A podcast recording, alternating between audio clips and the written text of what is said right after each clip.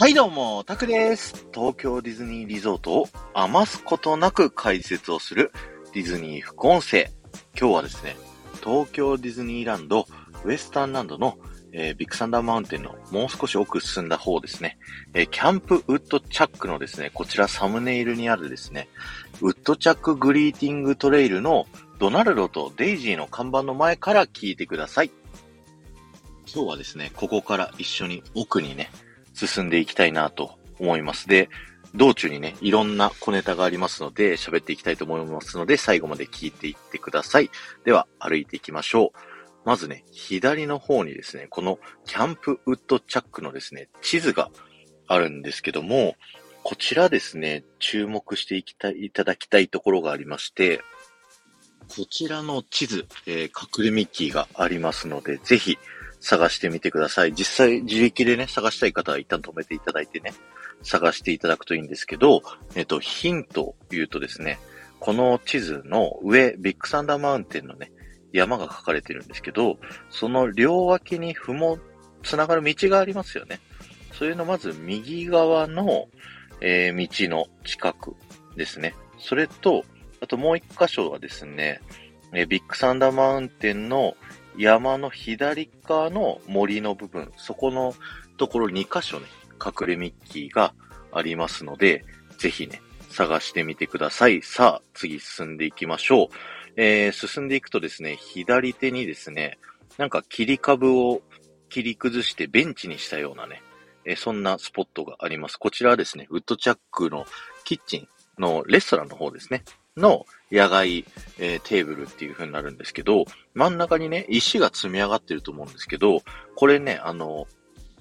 焚き火になっているんですよね。ただ、危なくないようにカバーがされてあって、そのカバーにはね、あの、スクルージのね、名前が書いてあるという、そんなね、こう仕組みになっております。さあ、そして道をね、さっきの道に戻って進んでいきましょう。そうするとですね、大きな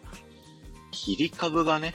見えてくると思います。えこちらですね、ティッタートゥイルの木という風にね、名前がついていて、もともと立派な木だったんですけど、ある日雷がね、ドーンと落ちてきて、その木がね、こう折れちゃったんですよね。で、もともと住んでいたティッタートゥイルっていうね、まあ、珍しい鳥が、えー、いなくなっちゃってたんですけど、ある日ね、ふと見ると、ティッタートゥイルが戻ってきたというね、そんなストーリーがついておりまして、木の中に入るとですね、そのティッタートゥイルというね、えー、鳥、珍しい色のね、鳥がここにいるという風になっているんですね。で、ちなみにこの鳥、この、えー、キャンプウッドチャックのためのオリジナルキャラクターというわけではなくて、えー、ちゃんと原作が